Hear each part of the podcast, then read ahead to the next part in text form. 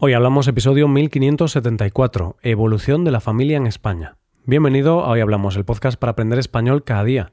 Si te gusta este contenido para aprender español, puedes aprender todavía más si te haces suscriptor premium.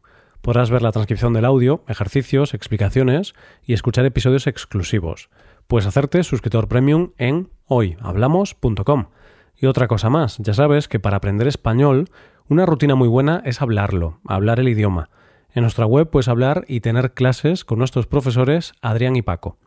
Hola oyente, ¿qué tal? ¿Cómo estás? Si te pregunto qué significa para ti la familia, seguramente me darás una respuesta diferente a la que pueda tener yo u otra persona. Y de familia es de lo que vamos a hablar en el episodio de hoy. Hoy hablamos de la evolución de la familia en España. El otro día pensé en la expresión cada vida es un mundo. ¿Por qué pensé en esto? Pues mira, porque pasé caminando al lado de un colegio y era la hora de la salida. Allí, esperando a los niños, había parejas, hombres solos, mujeres solas, algún abuelo y posiblemente algún tío o tía. Me di cuenta de que cada vida es un mundo por esa diferencia, y además pensé que existen tantos tipos de familias como personas hay en el mundo. La vida ha evolucionado, y nosotros con ella, y al evolucionar nosotros, evoluciona también nuestra manera de vivir la vida, cómo la vivimos y con quién la vivimos. Sin duda, una de las cosas que más ha evolucionado en los últimos tiempos son las familias. Y hoy nosotros vamos a echar un ojo a esa evolución en nuestro país. ¿Cuál es la definición de familia? Podríamos decir que la familia es un grupo de personas que guardan un determinado parentesco y que generalmente viven juntos. Ese parentesco que les une puede ser por un vínculo de pareja, consanguíneo o de cualquier linaje pero en todos ellos la base reside en que todos los individuos comparten vida en conjunto y están unidos por algún lazo. Por supuesto, no todas las familias viven juntas, pues muchas veces las parejas se separan y llegado un momento también los hijos abandonan la casa de los padres. Antes de seguir, déjame que te cuente algo de la etimología de la palabra familia. Viene del término latino familia, que significaba grupo de siervos y esclavos que eran patrimonio doméstico. Esta palabra, a su vez, venía de famulus, un término que era utilizado en la antigua Roma para designar a los sirvientes y esclavos. A su vez, vienen asociados a la voz famaes, que significaba hambre, con lo cual el término familia hacía referencia al grupo de personas que se alimentaban en la misma casa. La verdad, con esta parte me quedo más tranquilo que con el significado relacionado con los esclavos. Una vez que conocemos la palabra familia, vamos a ver cómo ha ido evolucionando en nuestro país.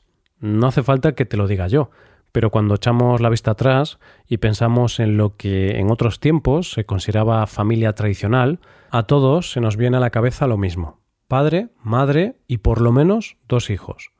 Pues bien, hoy día esto ha evolucionado y hay una gran diversidad de tipos de familias. ¿Cómo es el hogar medio español hoy día? Venga, vamos a ver unos cuantos datos. Te aclaro que la mayoría de los datos de los que voy a hablar son del año 2020, porque es el último registro completo que se tiene de los hogares españoles. Así, en primer lugar, y según el Instituto Nacional de Estadística, en nuestro país, en el año 2020, había un total de 18.754.800 hogares, y el número medio de personas de esos hogares era de 2,5 personas. La mayoría de estos hogares, un 34%, se corresponderían a parejas con hijos.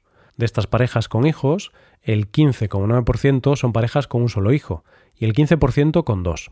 Una cosa curiosa es que en el segundo lugar de la tabla estarían los hogares unipersonales, es decir, las personas que viven solas supondrían el 25,5% del total de hogares. Y aquí hay que diferenciar que este estudio diferencia dentro de este grupo las personas que viven solas con más de 65 años y las de menos de 65 años.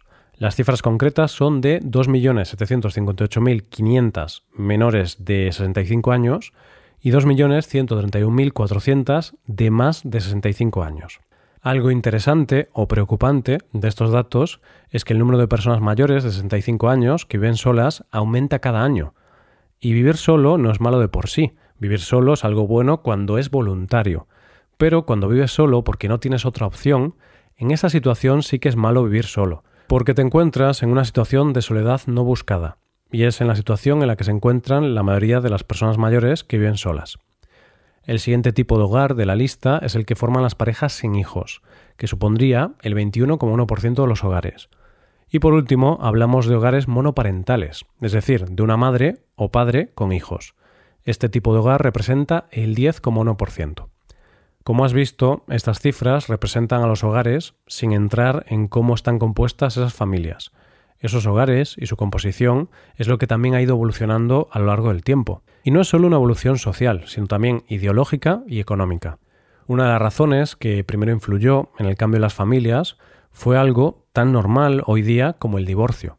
Fíjate que la actual ley del divorcio que tenemos en España se aprobó en el año 1986. En décadas pasadas el divorcio estaba prohibido y socialmente estaba muy mal visto. En cambio, hoy en día no tiene este estigma social tan negativo y ahora mucha más gente se divorcia. El año pasado en nuestro país hubo 95.193 divorcios. ¿Esto qué quiere decir? Que cada vez son más frecuentes los hogares con padres divorciados. Los divorcios, además, nos trajeron otro tipo de familia que no era muy habitual, las familias monoparentales, es decir, el padre o la madre que viven solos con sus hijos, los cuales ya hemos visto antes que suponen el 10,1% de los hogares españoles. Hace unos años era impensable que una pareja pudiera formar una familia si no se casaba. Pues bien, eso hoy también ha cambiado. La tasa de matrimonios está cayendo en picado. De hecho, la tasa hoy día de matrimonios es muy baja, está en torno al 1,9%. Un dato bastante sorprendente es que aproximadamente el 47% de los padres de los niños españoles no están casados. Cada vez hay menos bodas, tanto religiosas como civiles. Y en el caso de que haya una boda, cada vez es más frecuente que sea una boda civil y no religiosa. Entonces, si los padres no se casan, no formalizan de ninguna forma su unión. Sí lo hacen. Lo que ahora están haciendo muchas parejas es inscribirse como parejas de hecho, esto se hace porque a nivel legal es bueno formalizar la relación con tu pareja para tener ciertos derechos, reconocimientos y también para posibles herencias en caso de fallecimiento y otras responsabilidades relacionadas con la pareja. Otro de los factores que ha influido en el cambio de la familia tradicional tiene que ver con el poder de decisión de la mujer. Por un lado, el poder decidir cuándo tener hijos gracias a los métodos anticonceptivos. Lo normal hace años era tener muchos hijos porque no había ningún tipo de control de natalidad, en cambio, hoy día, gracias a estos métodos, se puede controlar el número de hijos que se quiere tener. Y por otro lado, con la incorporación de la mujer al mercado laboral, ha cambiado la prioridad que se le da al hecho de tener hijos, en algunos casos retrasando el hecho de tener hijos o decidiendo no tenerlos. Esto ha llevado también a un cambio de las familias, ya que hoy día las familias tienen cada vez menos hijos, y las mujeres tienen hijos a edades más avanzadas. Los datos nos dicen que hoy día en España las mujeres tienen una media de 1,19 hijos, y la edad media para tener un primer hijo es de 32,2 años. Es decir, que las familias cada vez tienen menos hijos y uno de los posibles motivos, entre muchos otros, es que la mujer trabaja fuera de casa y ya no tiene como única prioridad tener hijos. Pero, sin duda, otros grandes cambios que han influido en la evolución de las familias llegó en el año 2005, cuando se aprobó en nuestro país el matrimonio homosexual. Esto trajo como consecuencia la aparición de un nuevo tipo de familia que es la homoparental, familias con dos padres o dos madres. A ver, realmente estas familias ya existían antes, claro, pero con la legalización del matrimonio homosexual finalmente pudieron estar casadas legalmente y oficialmente, y lograron el derecho de poder adoptar hijos. Las familias homoparentales no solo son familias de dos miembros, sino que estas familias también pueden tener hijos. Muchas de estas parejas adoptan niños, y en el caso de las mujeres tienen hijos propios mediante la inseminación artificial. Así que ya ves, oyente, la evolución en los últimos tiempos del concepto de familia ha sido enorme. Ahora las familias ya no solo tienen padre y madre, hay más variedad, y también ahora el número de hijos que tienen las familias es mucho más bajo que antes. Hasta aquí el episodio de hoy y ya sabes, si te gusta este podcast y te gusta el trabajo diario que realizamos, no se ayude mucho tu colaboración. Para colaborar con este podcast puedes hacerte suscriptor premium. Los suscriptores premium pueden hacer la transcripción y ejercicios y explicaciones. Hazte suscriptor premium en hoyhablamos.com. Muchas gracias por escucharnos. Nos vemos en el episodio de mañana. Paso un buen día. Hasta mañana.